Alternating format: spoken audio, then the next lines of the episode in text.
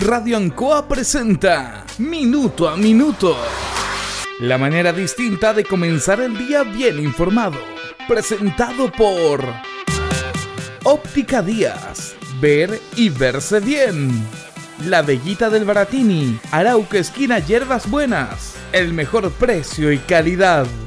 Lubricentro Maife. Todo en cambio de aceite.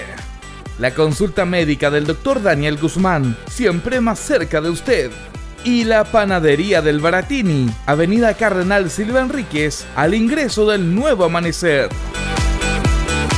Aquí comienza Minuto a Minuto.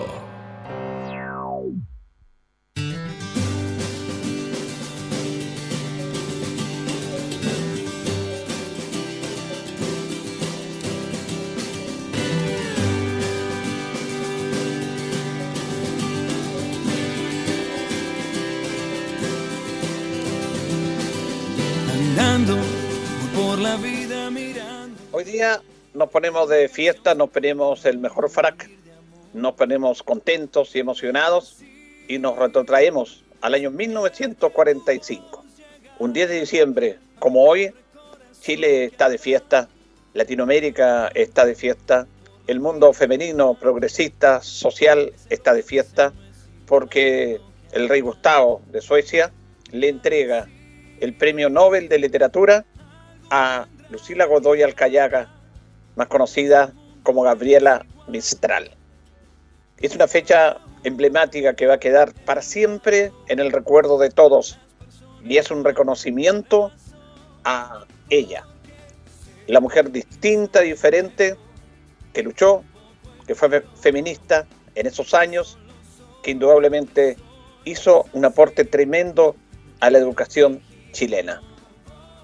La Academia Sueca que entrega estos premios decía por una poesía lírica inspirada en poderosas emociones y por haber hecho de su nombre un símbolo de las aspiraciones idealistas de todo el mundo latinoamericano.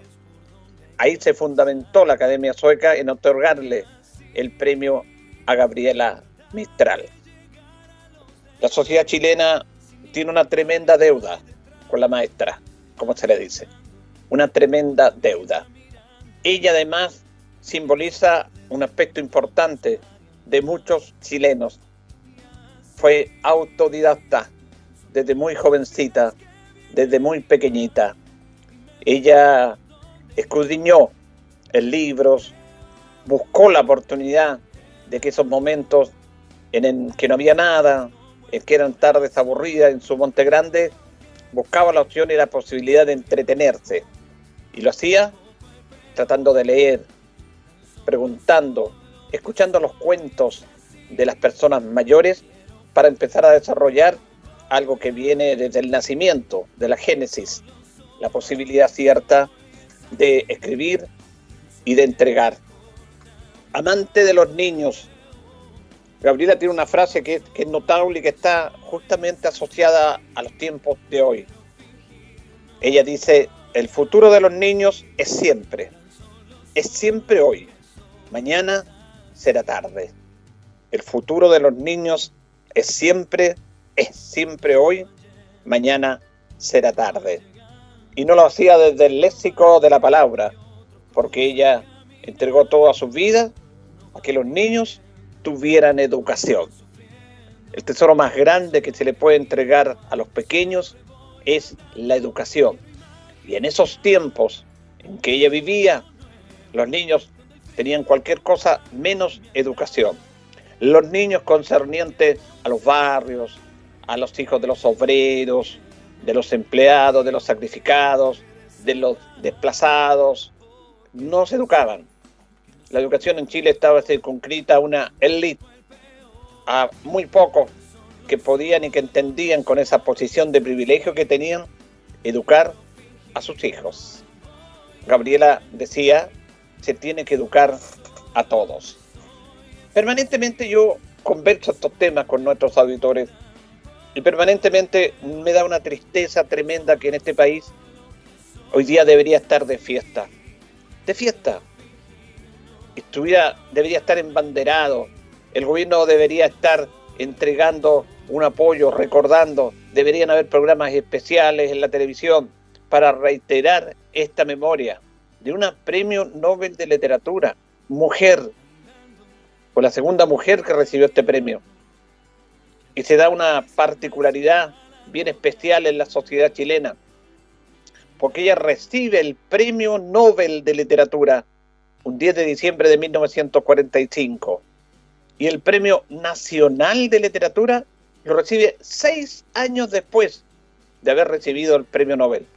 En el año 1951, recién Chile le entrega a Gabriela el premio, el premio Nacional, cuando seis años antes se lo había entregado el mundo. Esto pasa solamente en Chile, solamente en Chile. La verdad es que es bueno detenerse y para mí es un privilegio, un humilde comunicador, reconocer a esta mujer, que es notable, que tuvo errores como todos tenemos permanentemente en la vida, tenemos más errores que virtudes, pero que trasciende. La cosa distinta, diferente, y lo hemos hablado permanentemente en este programa, y no es de casualidad, es para que ustedes entiendan y respetemos a quienes trascendieron en la sociedad, que dejaron algo en la sociedad, que pensaron en tener un valor agregado y en entregar toda su fuerza para que otros fueran mejores, no para que ellos fueran mejores. Ese es el tema, el concepto que no se entiende hoy. Y lo sigo relacionando, y hay que relacionarlo, porque es impresentable. Porque hoy día los que quieren trascender es por tener más dinero y no les basta tener las fortunas que tienen. Hacen trampa, evaden impuestos, se aprovechan de la gente, colusionan, colocan intereses abusivos para que la gente pueda acceder a ciertos productos. Dicen que ellos tienen la razón. Ese es el tema de los personajes políticos y también en el mundo privado de hoy. Los que ayer pensaban, porque tenían los políticos una buena posición económica, social, pensaban en que ellos eran mejores en el aspecto educacional y de privilegio, lo compartían con que todos los demás y ellos hacían esfuerzo para que todos fueran mejores, no solamente ellos. Eso es lo que hacía Gabriela.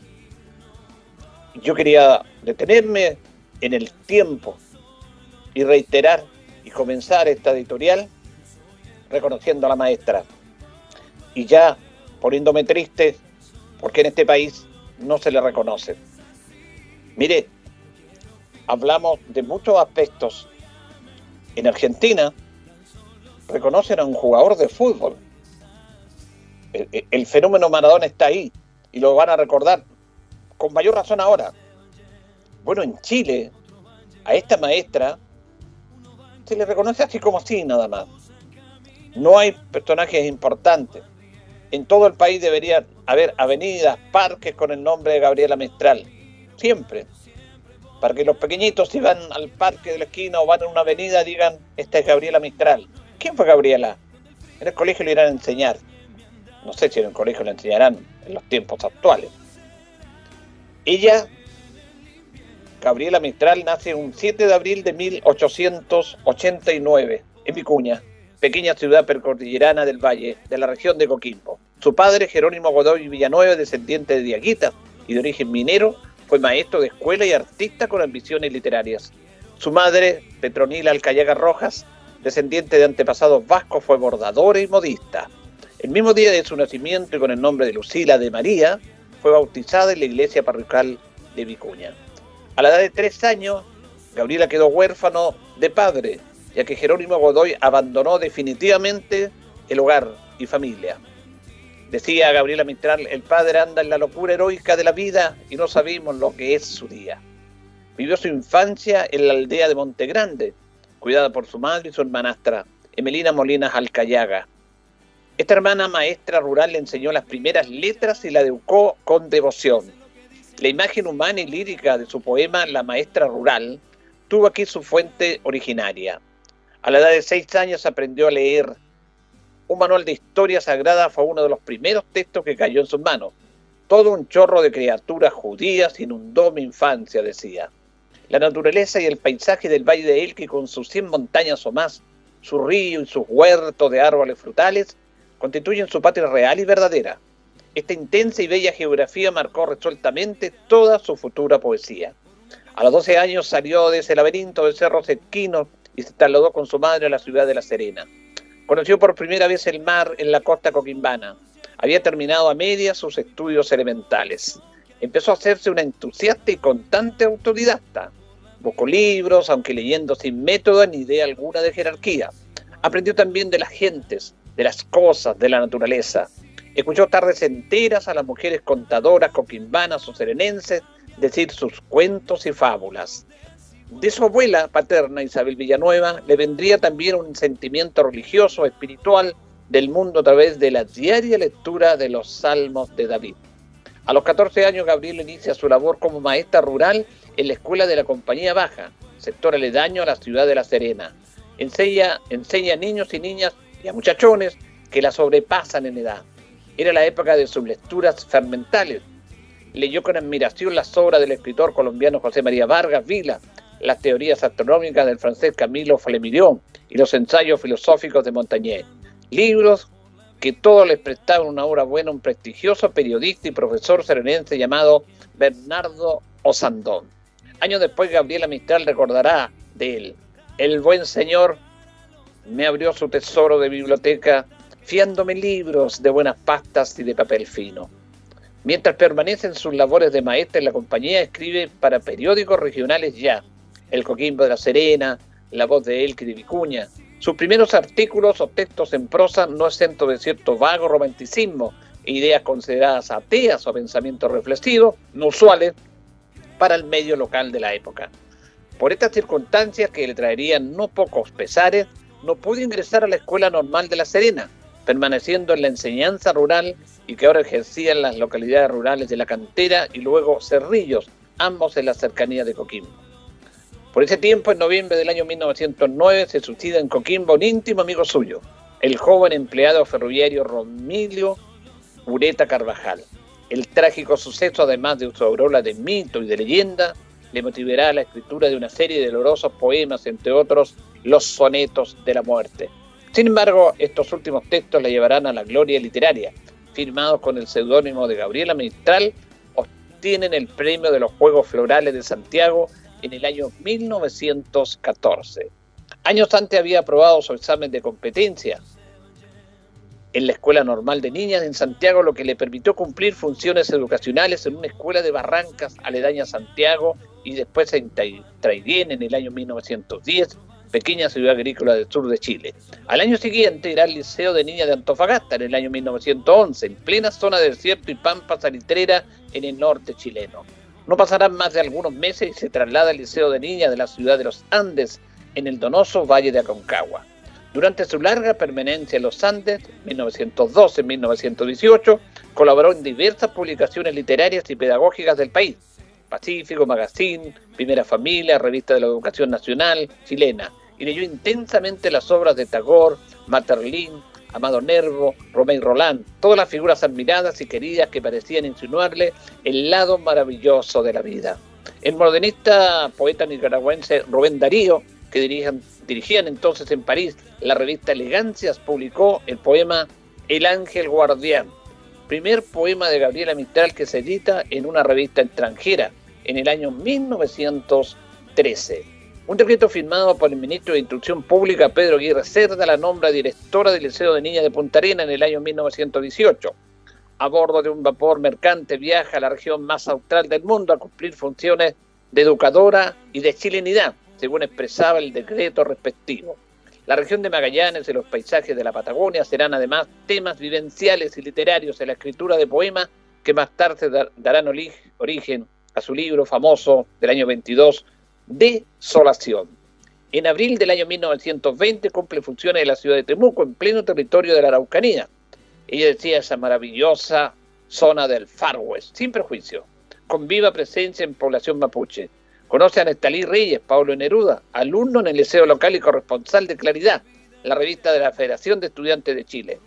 Gabriela Mistral lee los primeros poemas de adolescente del poeta y le da a conocer a los novelistas rusos, Andrei, Tolstoy, Gorky, Dostoyevsky. Recorre campos y reducciones indígenas en un acercamiento directo con la brava gente araucana. En mayo de 1921 se le nombra directora del Liceo número 6 de niñas recién fundado en Santiago, aunque la ciudad capital bien poco le gustaba, a no ser por su biblioteca nacional que le daba la facilidad de leer libros que necesito, decía. En el desempeño de este cargo escribió sus pensamientos pedagógicos, una veintena de máximas educativas y didácticas dirigidas fundamentalmente a la enseñanza y a las maestras. Decía ella, enseñar siempre es el patio y en la calle como en la sala de clases. Por iniciativa del Gobierno de México, a través de su secretario de Educación Pública, el filósofo, educador y político José Vasconcelos, es oficialmente invitada en el año 22 a participar en los programas y planes de enseñanza de las misiones rurales e indígenas y a permanecer en tierra mexicana. Por todo el tiempo que sea necesario para que usted sature este ambiente con los dones de su noble espíritu, le decía. Con este viaje a México en el año 1922, termina su tarea de educadora en Chile dejando la dirección de su liceo santiaguino, pero teniendo siempre presente a mis queridas alumnas y a mi apreciada gente chilena. Después de haber servido educacionalmente entre los años 22 y 24 a un gobierno extranjero, la maestra chilena se despide de México. Gabriela Mistral, en México, la llamaron para que asesorara y para que trabajara en la óptica y en la programación de la educación mexicana. O sea, un país, un gobierno la invita a ella para que se haga cargo y proyecte la educación. Y a Gabriela Mantral se le reconoce en México extraordinariamente. Vemos que hablamos de nuestro México querido, de las sesiones, de las canciones, pero Gabriela es un recuerdo permanente en México, siempre, en todos los colegios, en las plazas, en las universidades, se le recuerda a Gabriela mucho más que aquí en Chile. Después de México visita a los Estados Unidos y luego Europa, Italia, Suiza, Francia, España. En la perilla italiana se entrevista con Giovanni Papini, un hombre moderno que tiene vida profunda, decía. En París, Francia, asume funciones en el Instituto Internacional de Cooperación Intelectual, organismo de la Sociedad de las Naciones, como delegada del gobierno de Chile en el año 26. En julio del año 1929, en la ciudad de La Serena, muere doña Petronila Alcayaga, su madre. Ella era una especie de subsuelo mío, decía, de donde me venía fuerza y no sé qué nobleza, esa nobleza de tener madre. Desde junio del año 33 asume funciones consulares en distintos lugares del mundo. Fue cónsul ella. En Madrid, Gabriela Mistral es recibida como una embajadora espiritual de la América Española, según anuncia la prensa de España. Iniciaba así una larga tarea de consulado en consulado, en servicio en servicio. Estuvo en Madrid, en Lisboa, en Petrópolis, Brasil, California, Veracruz, Nápoles, Nueva York. En fin, no tuvo sosiego en su afán de estar en la cultura consular de cada país y en sus grandes y tristes momentos de la vida. Volando en pequeños aeroplanos, viaja por Antillas del Caribe y los países centroamericanos dictando conferencias sobre el hispanismo, autodictadismo e historia indoamericana, además de recitales de su poesía. Visita Puerto Rico, República Dominicana, Cuba, Costa Rica, El Salvador, Guatemala. La Universidad de San Carlos de Guatemala le confiere en el año 31 el doctorado honoris causa la primera distinción académica que recibe una en solemne ceremonia. El verano del 38 viaja a Uruguay y Argentina. En Montevideo participa en los cursos sudamericanos de vacaciones. Habla junto a la argentina Alfonsina Storni y la uruguaya Juana de Iborburu, las poetisas de América, de su manera de escribir. Escribo sin prisa, generalmente y otras veces con un rapidez vertical de rodado de piedras de la cordillera. Luego invitada por la escritora argentina Victoria Campos, permanece una temporada en Mar del Plata en el año 38. La editorial Sur de Buenos Aires publica Tala, uno de sus libros poemáticos fundamentales. La autora lo publica por no tener otra cosa que dar a los niños españoles huérfanos de la guerra civil. Su actividad literaria periodística la mantiene comunicada en el mundo. Temas brasileños, chilenos, mexicanos, europeos van y vienen por sus artículos y colaboraciones en la prensa del continente como la mujer más aclamada del continente, regresa a Chile en el año 38, su patria después de 13 años de ausencia. Visita el Valle de Elqui, Vicuña, Montenegro. Emocionada recuerda en mi Vicuña iba yo por las noches con una velita de ceiba atravesando mis calles de la infancia. En Brasil era cónsul en Petrópolis, recibe uno de los golpes más trágicos y dolorosos de su vida. Se suicida en agosto del 43 su sobrino Juan Miguel Godoy Mendoza, a quien ella llamaba cariñosamente Jin Jin. Nunca la poesía fue para mí algo tan fuerte como para que me reemplace a este niño precioso con su conversación de niño, de mozo y de viejo. Incluso se decía que Jin Jin era hijo de ella.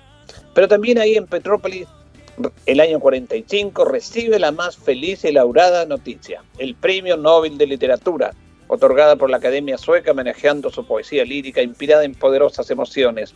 La poeta y maestra chilena tiene 56 años y bien representa el primer premio Nobel para un escritor de América Latina y a su vez la única mujer escritora de este continente distinguida hasta hoy con tan universal galardón. Por una aventuranza que me sobrepasa, soy en este momento la voz directa de los poetas de mi raza y la indirecta de las muy nobles lenguas española y portuguesa, dijo Gabriela Mistral al recibir del, rey Gustavo V de Suecia la distinción del Nobel. Años después, en el año 51, recibiendo en Rapallo, Italia, recibió la noticia de que en Chile se le había otorgado el Premio Nacional de Literatura. Por la trayectoria y prestigio de su obra, decía. El importe monetario del premio lo donó a la creación de un fondo de ayuda a los niños desvalidos de Monte Grande. Hace los años 53, después de cumplir funciones consulares en Italia, fija su residencia definitiva en Estados Unidos, invitada por el presidente Carlos Ibáñez del Campo a Chile en septiembre del 54, tras ausencia de 16 años, recibe una bienvenida apoteósica y multitudinaria. Soy un ausente, pero no un ausentista, y Chile, mi país, siempre ha estado en mi corazón, decía ella desde los balcones de la moneda, saludando al pueblo que se había volcado. Saludo a mi amada gente chilena. La Universidad de Chile, en su salón de honor, la distingue como el doctorado honoris causa, título académico que otorga por primera vez la poeta agradece definiéndose como una simple y antigua maestra rural. Al pocos meses de regresar a su residencia norteamericana, en Roy Harvard, Long Island, en Estados Unidos, en Nueva York, se le descubrió un cáncer al páncreas. Entre utilizaciones y exámenes médicos envía a través de las Naciones Unidas un mensaje de apoyo a la Declaración Universal de Derechos Humanos en el año 55. Yo sería feliz si vuestro esfuerzo por obtener los derechos humanos fuera adoptado con toda lealtad por todas las naciones del mundo. En los meses siguientes su estado de salud parecía cada vez más precario. La madrugada del 10 de enero de 1957, después de varios días de agonía, fallece en el hospital Long Island en Nueva York. A las pocas horas la Asamblea General de las Naciones Unidas rinde homenaje a la mujer cuyas virtudes la señalaron como una de las más valiosas personalidades de nuestro tiempo. Sus restos hoy descansan en su amado pueblo de Montegrande, cumpliéndose así con su última expresa voluntad. La gran Gabriela Mistral, una pequeña reseña de toda una vida de una mujer extraordinaria. Fíjese que Montegrande, Montegrande hasta el día de hoy recibe todos los derechos de autor de ella, que se entregan para sus niños, desde ayer, de ahora y siempre. Se les entrega los aportes, siempre dijo, para mí nada, para los niños todo, en referencia a los derechos de autor. Este es nuestro pequeño homenaje a Gabriela Mistral, una mujer que merece mucho más de la sociedad chilena. Reitero, hoy día el gobierno debería decretar un día de fiesta, porque Chile recuerda esa hora maravillosa y ese momento impresionante de una mujer autodidacta que fue guerrera, que fue transgresiva, que fue transversal, que fue grande, pero que fue simple a la vez. La gran Gabriela Mistral. Bueno, ese es nuestro país. Lo refleja cuando ella recibe el premio Nobel en, el año 45 y recién seis años después recibe de Chile el Premio Nacional de Literatura. Pero ella tenía su pena, pero no le importaba. Le importaban sus niños, la decencia y el hecho de escribir y de soñar. Gabriela Mistral, en el corazón de nosotros, de todos los chilenos. Para nosotros es un día especial, es un día de fiesta, es un día de agradecimiento y de recordar permanentemente su nombre. Algo que lo debería hacer el gobierno chileno, la ministra de la Cultura, ¿Para qué hablar de la Seremia de Cultura de la región? Yo creo que nadie se va a acordar. Ella debería estar haciendo ceremonia, aportando, haciendo vida de esto. No, no están ni ahí. Hay una tremenda deuda con la gran Gabriela. Pero ella, a ella no le importa. Ella entregó lo que tenía que entregar. Vamos para terminar este homenaje, este reconocimiento, este recuerdo, a escuchar a Charo Cofré, que ella musicalizó los poemas de Gabriela en una forma fantástica, solamente con una guitarra, con un guitarrón, con su voz y los poemas de la Gabriela. ¿En dónde tejemos la ronda? Es en nuestro homenaje, en nuestra apertura del 10 de diciembre, recordando el año 45, cuando recibe el premio Nobel, el homenaje a Gabriela Mistral.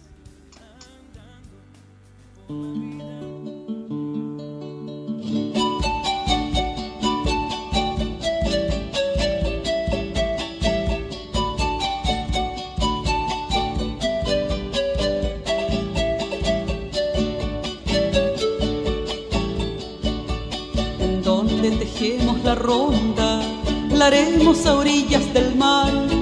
El mar danzará con mil olas, haciendo una trenza de azar.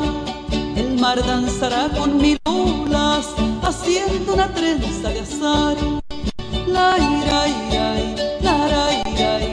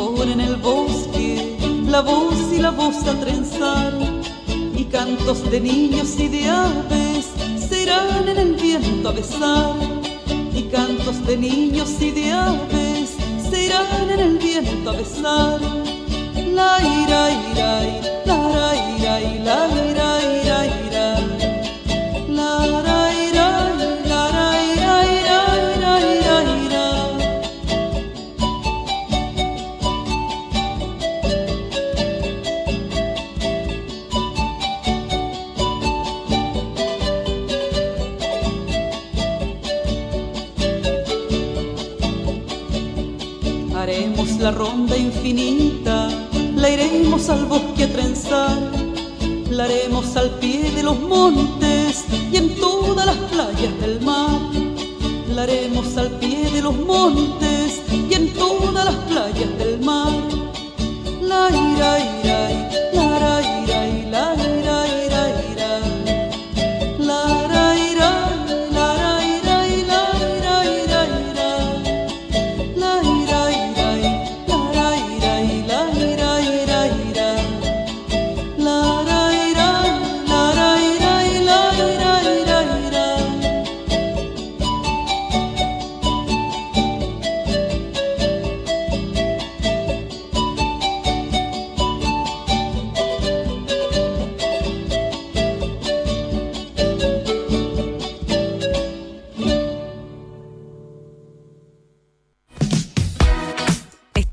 Minuto a Minuto en Radio Ancoa. Radio Ancoa. La mejor manera de comenzar el día informado.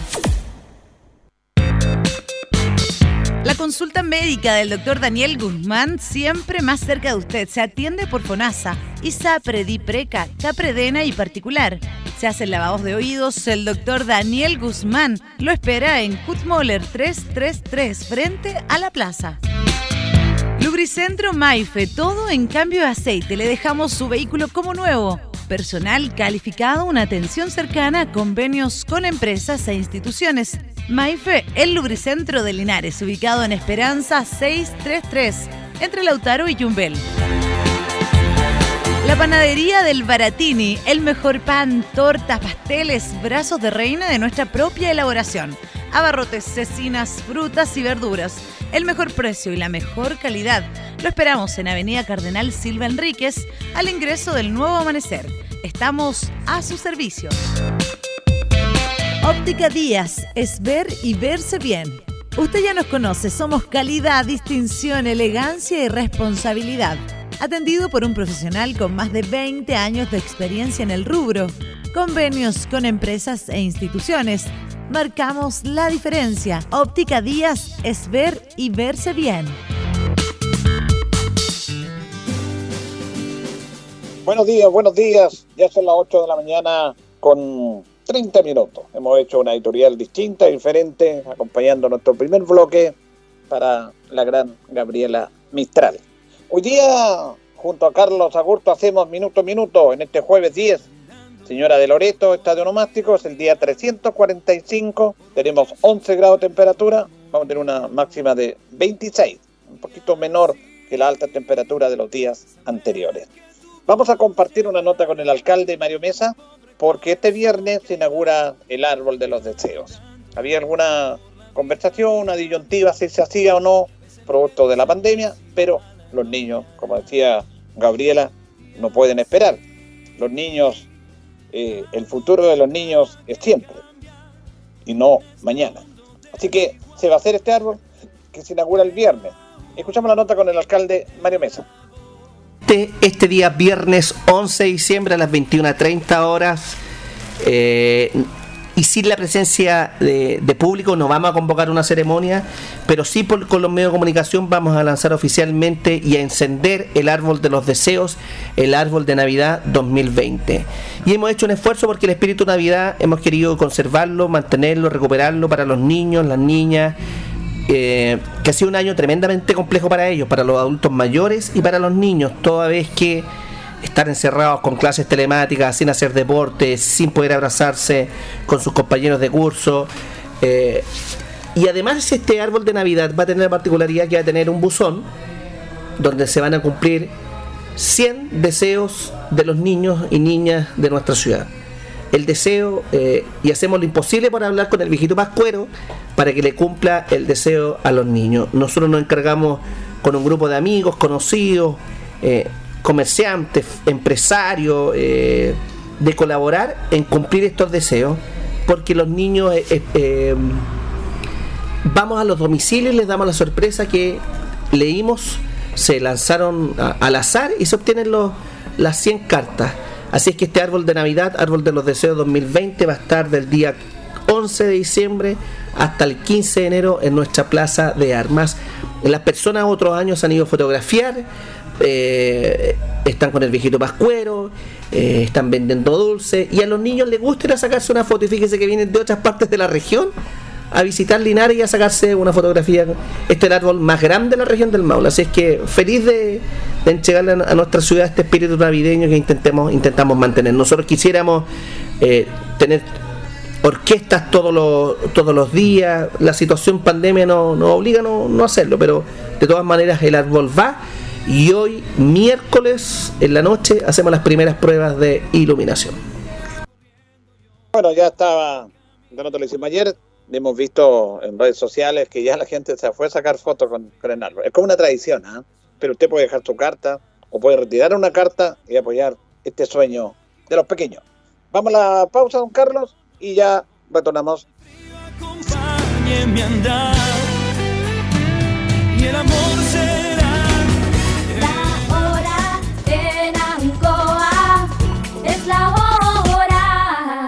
Las 8 y 33 minutos. ¿Qué nos mueve a estar cerca de ti? Saber que la conectividad abre oportunidades y por lejos que estés, también mereces progresar. Mundo Pacífico hoy es mundo y nuestro propósito es acercar la fibra óptica a todas las personas a precio justo. Fibra simétrica de 600 megas, más TV HD, 28,690 pesos por 12 meses. Contrata llamando al 600 9100 900. Bases en www.tumundo.cl. Mundo al alcance de todos. Navidad, Navidad, hoy es Navidad, es un día de comunidad. Las medidas tomar Y los brazos no bajar, al vecino apoyar, con el codo saludar. Esta Navidad, si vienes a Espacio Urbano, puedes llevarte un regalo de nuestro arbolito de Navidad para seguir celebrando juntos y seguir siendo más vecinos que nunca. Ven por el tuyo al taller de Santa desde el 16 al 20 de diciembre. Conoce más en nuestras redes sociales. Espacio Urbano, el mall de los vecinos. Revisa bases legales de promoción en www.espaciourbano.cl. Chile es un país expuesto a diversas amenazas. Es por esto que la Oficina Nacional de Emergencia te recuerda que, en caso de abandonar el área a evacuar, lleves siempre tu mascarilla. Además, a tu kit o mochila de emergencia, agrégale elementos sanitarios para evitar contagios y toma todas las precauciones necesarias durante la evacuación. Recuerda que la pandemia aún no acaba y protegernos es tarea de todos. Te invitamos a seguir estas recomendaciones. Un mensaje de la Oficina Nacional de Emergencia. En CGE queremos entregarte información importante. La crisis sanitaria por COVID-19 ha afectado económicamente a muchas familias y empresas. Recuerda que si tienes dificultades con el pago de tu cuenta, contamos con distintas alternativas y facilidades para que puedas ponerte al día. Regístrate hoy para acceder a los beneficios de la Ley de Servicios Básicos. Te esperamos en www.cge.cl. Juntos con energía. En Linares, con Movistar Fibra, tenemos el Internet hogar más rápido de Chile. Y no importa en la región en donde vivamos, si somos de Santiago, Iquique o Concepción, si vivimos más cerca del mar o de la cordillera, si hay lluvia o sol todo el año, el desempeño de tu Internet siempre debe ser el mejor. Como el de Movistar Fibra, el Internet hogar más rápido de Chile. Verificado por Speedtest. Entra a movistar.cl y contrata hoy Movistar Fibra en Linares. Movistar. Cuando se acerca la Navidad, muchos escuchamos lo siguiente. ¿Cuánto falta para la Navidad? ¿Cuánto, cuánto? ¿cuánto falta? Vecino, falta muy poco para Navidad. Por eso prepara tu lista de compras y disfrutemos la Navidad en Super Bodega a cuenta. Con precios como papas fritas o duquesa un kilo líder a solo 2.090 pesos cada una. Vino Carmener, Cabernet o Sauvignon Blanc 750 cc Frontera 3 por 3.990 pesos. Recuerda agendar tu visita en novedadesacuenta.cl y usar siempre tu mascarilla. Super Bodega a cuenta. Precios baratos, siempre. Precios válidos del 19 de noviembre del 2020 al 4 de enero del 2021, ambas fechas inclusive. Hola, ¿ya podemos ir a la playa? Puedes, de lunes a viernes en Paso 2 y desde el Paso 3 cualquier día. ¿Y cuándo puedo viajar fuera del país? Puedes viajar, averigua los protocolos del país que visitarás y cumple las medidas al volver a Chile. Te damos respuestas paso a paso. Infórmate sobre todo lo que puedes o no hacer en gov.cl slash paso a paso. Con más libertades, tenemos más responsabilidades. Ministerio de Salud, Gobierno de Chile.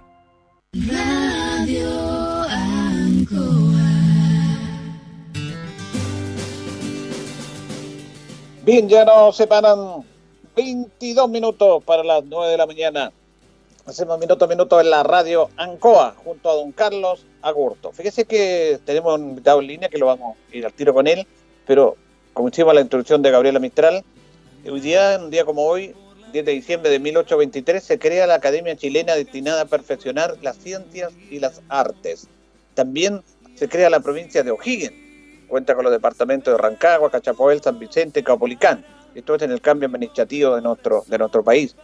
En el año 1900, perdón, 1892, esto lo quería destacar, se crean los consejos departamentales de higiene. El proceso de creación del Consejo Nacional de Higiene inició en el año 1892 con la presentación del primer proyecto de ley tendiente a la fusión del Consejo de Higiene Pública, encargado de Sanidad Territorial, con la Junta de Sanidad Marítima, que tenía a su cargo la sanidad de puertos. El Consejo Nacional de Higiene, que finalmente fue creado por ley número 2408 el 31 de octubre de 1895, constituía un organismo dependiente del Ministerio de Gobierno con funciones fundamentales, normativas y de controlar la ley que tiene que ver con la salud pública en este país. Bueno, así avanza nuestra sociedad. Vamos a saludar al Ceremi de Obras Públicas, Francisco Durán. Le agradecemos que esté en contacto con los auditores de Minuto a Minuto en esta mañana de jueves. ¿Cómo está, Ceremi? Buenos días. Julito Gallo, buenos días. Saludar a toda tu audiencia después de haber quedado completamente informado del efeméride que planteaste recién. Yo siempre doy efemérides porque tiene que ver con un compromiso nuestro como sociedad y usted como autoridad de lo que hicieron antes nuestras autoridades, nuestros políticos, nuestra gente en ir creando un país que no era que no era menor. Sí, así es. Y, y- y bueno, yo creo que nosotros también tenemos nuestro propio efeméride, al, y que es algo que vamos a conversar ahora, Julito, que tiene que ver con un nombre que tenemos que empezar a aprender y a socializar. Carlos del Campo Rivera. Sí. ¿A qué te suena?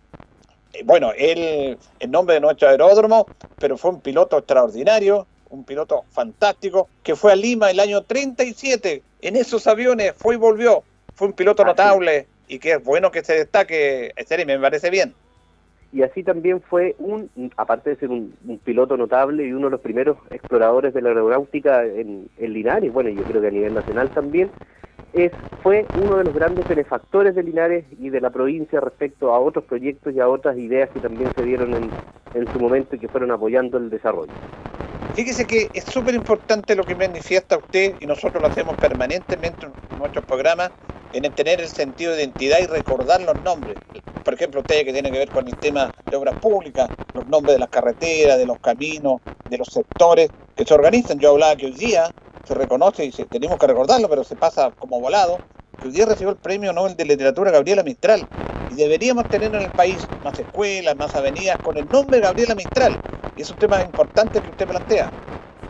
Claro, bueno, pero no solamente en el caso de las avenidas, Julio, sino que en el caso de Gabriela Mistral o, bueno, el mismo Pablo Neruda, premios eh, Nobel también, eh, eh, los edificios públicos por lo general se asocian a, a- a estos dos escritores, como las bibliotecas o, o otro tipo de edificios públicos, así que nosotros por lo menos estamos haciendo aquí, y, y es lo que vamos a conversar, justicia también con resaltar la gente que ha sido importante para el Linares, Julito. Ahora, quedándonos en el aeródromo, estamos todos contentos, se hizo una ceremonia protocolar el día sábado, pero cuéntenos porque es una tremenda inversión para colo- colocar o dejar una pista de primer nivel. Bueno, sí, eh, entrando ya en, materia el día sábado, como tú bien lo decías, se dio ya el, el- vamos al uso público del nuevo aeródromo de Linares. Esta es una infraestructura nueva que costó 900 millones de pesos, que tiene una, una pista de 806 metros y que hasta el día sábado, que fue el día de su inauguración, Julito, ya contaba con dos traslados aeromédicos, lo que le da la total vitalidad de lo importante que era construir este aeródromo. Y ahora que viene la temporada de verano, ya la CONAF se prepara también para atender las emergencias forestales a través de él. Entonces los beneficios, no solamente desde el punto de vista de la construcción, de lo que significó construirlo, que generó empleo, que mejoró la condición de un sector, de un barrio, que además conecta una ciudad y una provincia absolutamente con, eh, con una nueva vía de comunicación, que es una vía aérea, sino que también todo lo que genera en, en externalidades positivas, Julio. Yo creo que eso es lo más importante que hay que rescatar, rescatar de, este, de esta nueva infraestructura que se creó ahí. Claro, eh, usted lo dice muy bien, la conectividad en los tiempos actuales, la rapidez. Usted decía que ya se han hecho algunos operativos médicos también. Sí, de hecho, el, el- el primer eh, operativo aeromédico que se realizó, eh, yo estuve presente y, y, bueno, a nosotros nos comentaban que el avión, que fue un avión ambulancia que despegó desde Tobalaba y que llegó a Linares, demoró 35 minutos en llegar desde Santiago hasta Linares, lo que son, oye, 35 minutos totalmente invalorables que hacen la, la diferencia entre la vida y la muerte de una persona. Entonces, ese fue uno de los primeros eh, hitos ya, que fue hace como dos meses atrás de, de este aeródromo y bueno, después ya vino un segundo y ahora ya preparándose para todo lo que viene en la temporada. Así que es muy importante lo que sucede con este aeródromo, no solamente la conectividad eh, terrestre, Julio, es la que hace que una ciudad o una provincia crezca, yo hablo de la provincia porque en realidad este es el primer aeródromo público de la provincia, sino que también eh, explorar y buscar otras formas de, conexión, como son la conexión eh, aérea. Yo creo, Julio, que el aeródromo hoy día tiene una función en la cual nosotros debemos socializar su uso, hacer que esto sea para todos. Muchas veces la gente piensa que por haber construido un aeródromo es una, una obra muy excluyente. Yo no lo veo así, no sabemos en qué momento nos puede prestar utilidad, pero sí creemos que presenta una tremenda utilidad al conjunto ciudad, al conjunto provincia, y eso es lo que estamos destacando hoy día. Sí, qué fantástico el dato que da usted de 35 minutos Tobalaba acá. Escuchamos a Gonzalo Ampuero, el presidente del Club Aéreo, que él destacaba que el nivel de la pista de seguridad, como corresponde, dice que él recorre muchos aeropuertos, es de primer nivel esta pista de Linares. Sí, fue, es de primer nivel. eh, desde ese punto de vista, eh, también hay otro dato que es, muy relevante poder eh, darlo. Hoy día, así como existen los terminales de buses, para que la gente entienda, en todas las ciudades, Hoy día existe una carta de navegación a nivel nacional en donde en ese mapa que los pilotos van viendo y, pueden ir estudiando para ir aterrizando en caso que vayan necesitando, hoy día aparece el aeródromo Carlos del Campo Rivera en, en esto y, y eso significa que primero la pista es de muy buen nivel, segundo el espacio está preparado para recibir hasta cierto tipo de aeronave y, y- tercero eh, la, la calidad y, el, y desde ese punto de vista la utilidad están completamente reconocidas a nivel nacional y eso es importante porque a los pilotos también le da la seguridad de poder aterrizar en él. Ahora, comenzamos con el Ceremi de Obras Públicas, Francisco Durán. Aquí es un dato no menor, Ceremi, que es importante destacarlo y ustedes lo, lo hacen, que es la, la alianza que hay entre el mundo público y el mundo privado. Porque ustedes también, este club aéreo es del mundo privado, es de pilotos, de, de esfuerzo que ellos hacen. Y ustedes trabajan en forma de esta alianza que es necesaria. Bueno, es, es algo que siempre hay que estar incentivando, esta alianza público-privada, bueno, en, en este caso el, el aeródromo recinto en sí es un recinto municipal, por lo tanto podía recibir inversión pública, inversión del Ministerio de Obras Públicas, y lo bueno de, de- de que- del que exista el club aéreo y, y todos sus representantes es que ellos lo van a administrar, ¿quién mejor que ellos para administrarlo, que son los que saben y conocen de esta de esta materia y, y por lo mismo esa alianza es importante. Ahora, el éxito de ese aeródromo eh, se basa, Julio, yo se lo decía a los integrantes del club aéreo, se basa en la administración que hagan ellos, en la cantidad de aterrizajes que tengan, en que se incentive el hecho de que puedan llegar aviones ahí y que tengan esta escuela de instrucción que también la estaban planteando, de hecho ellos compraron hasta un avión de instrucción. Todo eso hace que la alianza público-privada sea la que haga que este aeródromo además pueda seguir creciendo hacia el futuro, Julio, que yo creo que eso es muy importante. Sí, eso justamente le iba a preguntar. La posibilidad de seguir invirtiendo y de seguir, seguir mejorando este aeródromo Carlos del Campo Rivera siempre va a estar ahí.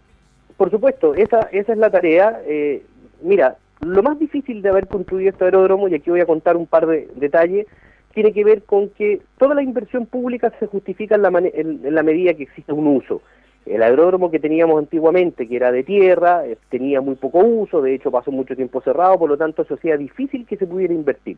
Pero con la buena voluntad de todo, de toda esta alianza público-privada, como dices tú, se logró marcar un hito, logramos calificar para poder, en este caso, desarrollar eh, esta, esta inversión, por lo tanto, eh, lo que pase hacia el futuro tiene que ver con la administración, con la utilidad que tenga, con la cantidad de aterrizajes que tenga, y eso va a, va a significar que este aeródromo sea susceptible de seguir siendo eh, sujeto de inversión. Nosotros, por ejemplo, para el próximo año ya tenemos contemplada la licitación y el asfalto de una de las calles de ingreso, que al- en este caso al aeródromo, que tiene dos finalidades. Una, para el caso de los traslados aeromédicos sea mucho más cómodo y seguro el poder recibir una ambulancia y segundo también ayudar al barrio, ayudar al sector para que no se levante eh, polvo en, en- en los traslados. Eso es una inversión que nosotros vamos a licitar en el 2021 por aproximadamente 350 millones de pesos, vamos a mejorar la calle de ingreso y además algunas calles interiores. Y así sucesivamente es el futuro, Julio, va creciendo esto en la medida que vayan generándose entonces los aterrizajes que estamos conversando. Eh, Seremi, aprovechando su presencia, este año ha sido un año normal, distinto, diferente por la pandemia. ¿Y cómo lo han afrontado ustedes en el aspecto de, una, de un departamento, un ministerio que es fundamental el desarrollo, que tiene que ver con inversión, con trabajo, con conectividad, eh, para hacer mejor la vida de los ciudadanos? ¿Cómo ha sido este año para, para ustedes en relación a lo normal? Porque tuvieron que adecuarse a la pandemia. A ver, nosotros tuvimos que adecuarnos en todos los frentes, Julio. Primero, y esto ya lo hemos conversado en otras ocasiones, el hecho de, de- haber aprendido con el- a usar el teletrabajo, por ejemplo, yo creo que es una herra- herramienta muy poderosa. Nosotros tenemos, eh, tuvimos en algún momento PIC una gran cantidad de funcionarios con teletrabajo, pero yo debo reconocer que el rendimiento de ellos, tanto de la casa, incluso era mucho mejor o más preocupado que desde el, el lugar de trabajo. Ahora, en un ministerio como el Ministerio de Obras Públicas siempre se requiere que la gente esté presente, pero no era totalmente excluyente. El sistema de turnos, por ejemplo, que se genera, también era un sistema que exponía muy poco a la gente, y eso era muy bueno. De hecho, si nosotros pudiéramos decir cuántos casos de COVID hasta hoy día hemos tenido como ministerio, no hemos tenido más de cinco casos en toda la región. De una planta de funcionarios de aproximadamente 500, 600 personas, es una cifra muy baja.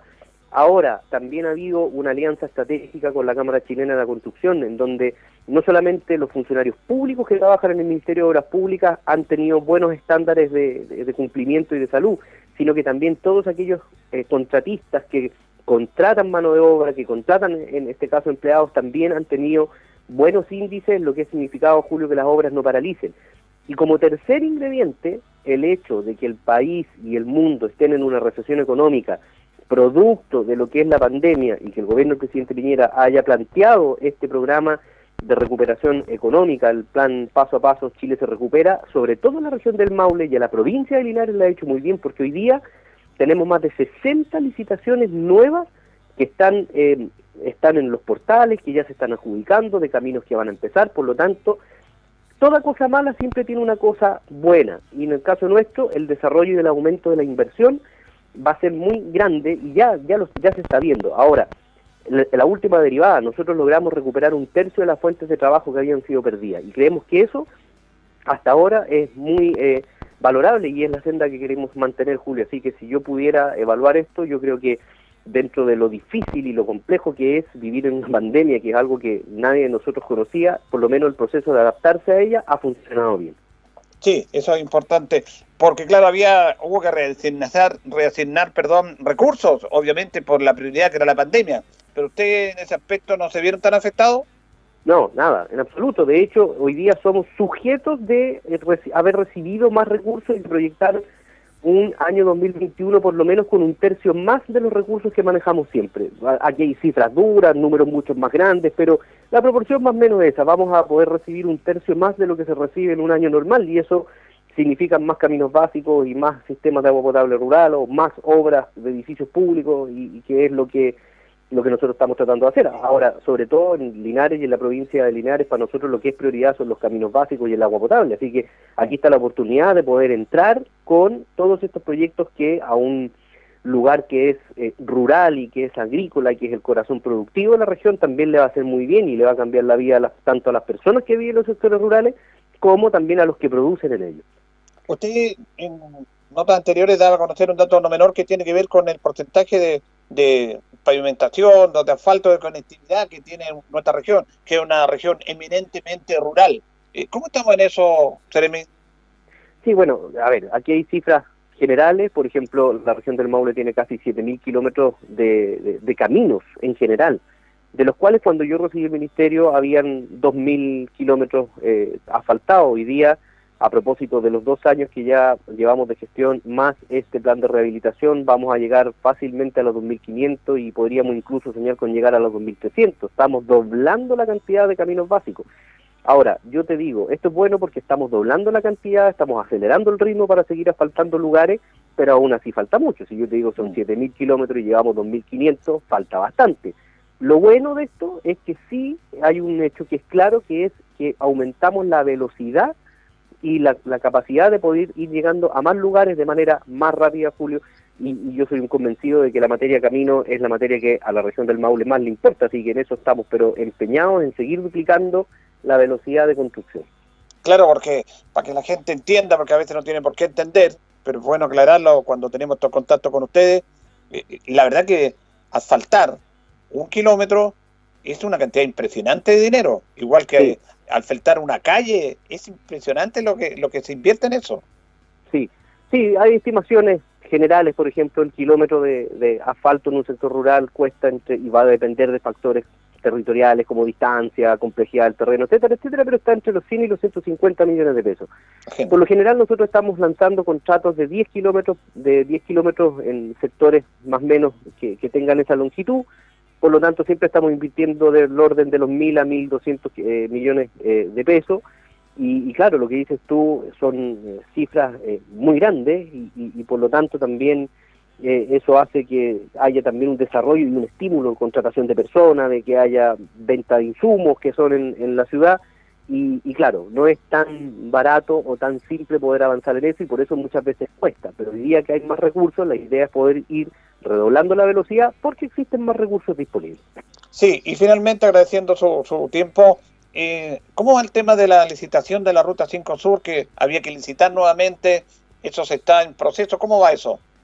Sí, yo, a ver, yo creo que aquí se va viene una oportunidad muy importante para Linares. La última noticia que se supo hace una semana y media atrás ya fue eh, lo que comunicó el ministro Alfredo Moreno, que tenían que ver con el hecho de que eh, de los tres consorcios que se presentaron a la licita a la relicitación de la Ruta 5 Sur, que era el consorcio actual, un consorcio español y el consorcio chino, quien hizo la mejor oferta económica y técnica en este caso fue el consorcio chino por 804 millones de dólares y eso significa que serían ellos quienes están adjudicando este contrato. El plazo de los plazos o los procesos que vienen ahora son adjudicación, paso por Contraloría, luego de eso toma de razón, entrega de terreno de este contrato, por lo tanto se proyecta que en abril o mayo ya esté eh, funcionando esta nueva concesionaria que sería dependiente de capitales chinos.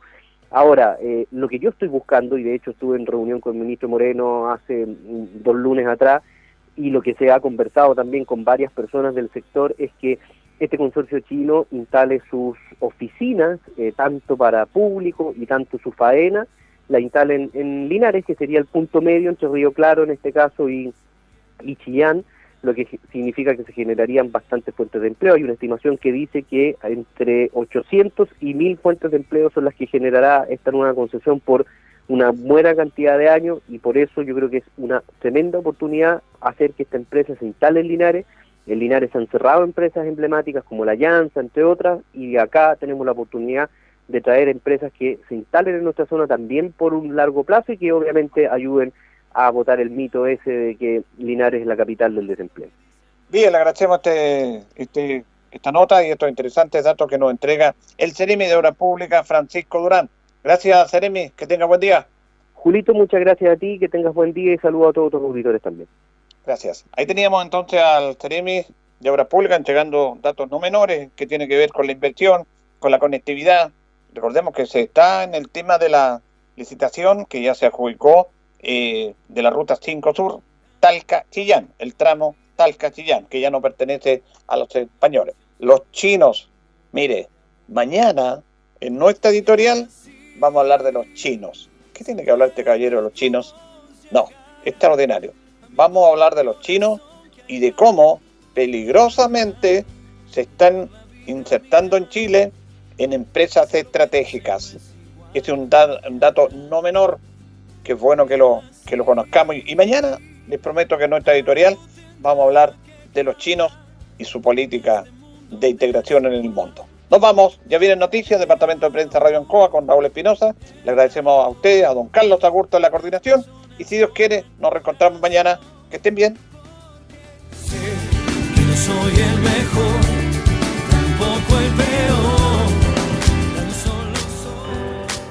Radio Ancoa presentó Minuto a Minuto. La manera distinta de comenzar el día bien informado. Presentado por Óptica Díaz. Ver y verse bien. La Bellita del Baratini. Arauca Esquina Hierbas Buenas. El mejor precio y calidad. Lubricentro Maife. Todo en cambio de aceite. La consulta médica del Dr. Daniel Guzmán. Siempre más cerca de usted y la Panadería del Baratini, Avenida Cardenal Silva Enríquez, al ingreso del nuevo amanecer. Esto fue Minuto a Minuto. Gracias por la atención dispensada.